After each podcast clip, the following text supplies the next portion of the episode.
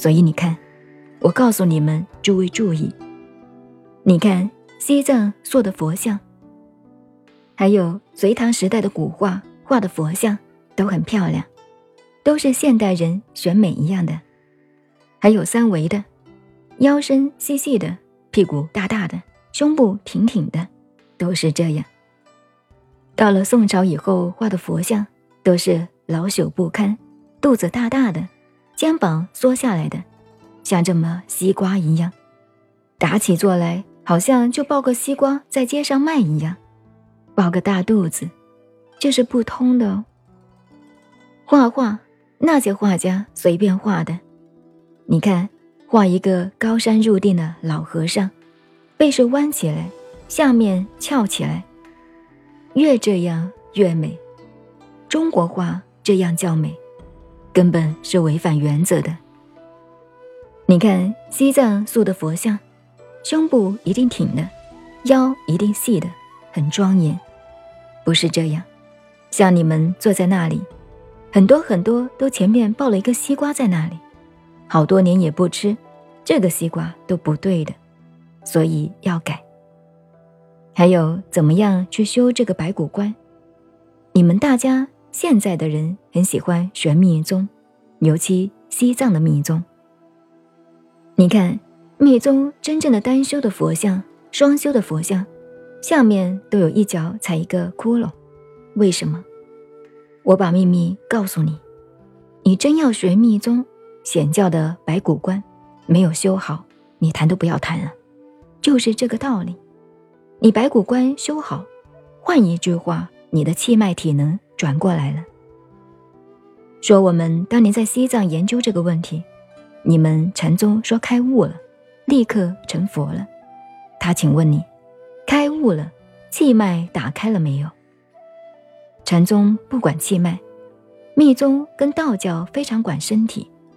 他说气脉不打开，身体都调整不过来。你说你得了道，而这个道没有什么道理的，不承认。那么，我们当年也消密宗道家，你们把身相看得太重了吗？执着这个相，但是不能说没有道理，两方面都有道理。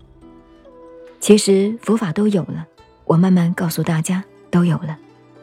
有时候自己搞不懂，世界上没有真正的佛，也没有真的菩萨。我常常几十年自己修持，碰到不过关的时候。怎么办？自己求自己，躺下来哭一场，究竟有没有？释迦牟尼佛这些历代的圣贤，难道都是骗我的吗？究竟有没有这个事呢？你要叫我不干了，我已经玩了几十年了，要骗人也要骗到底，骗自己也要骗到底，要干下去吗？就是过不了关，最后自己每每碰到过不了关。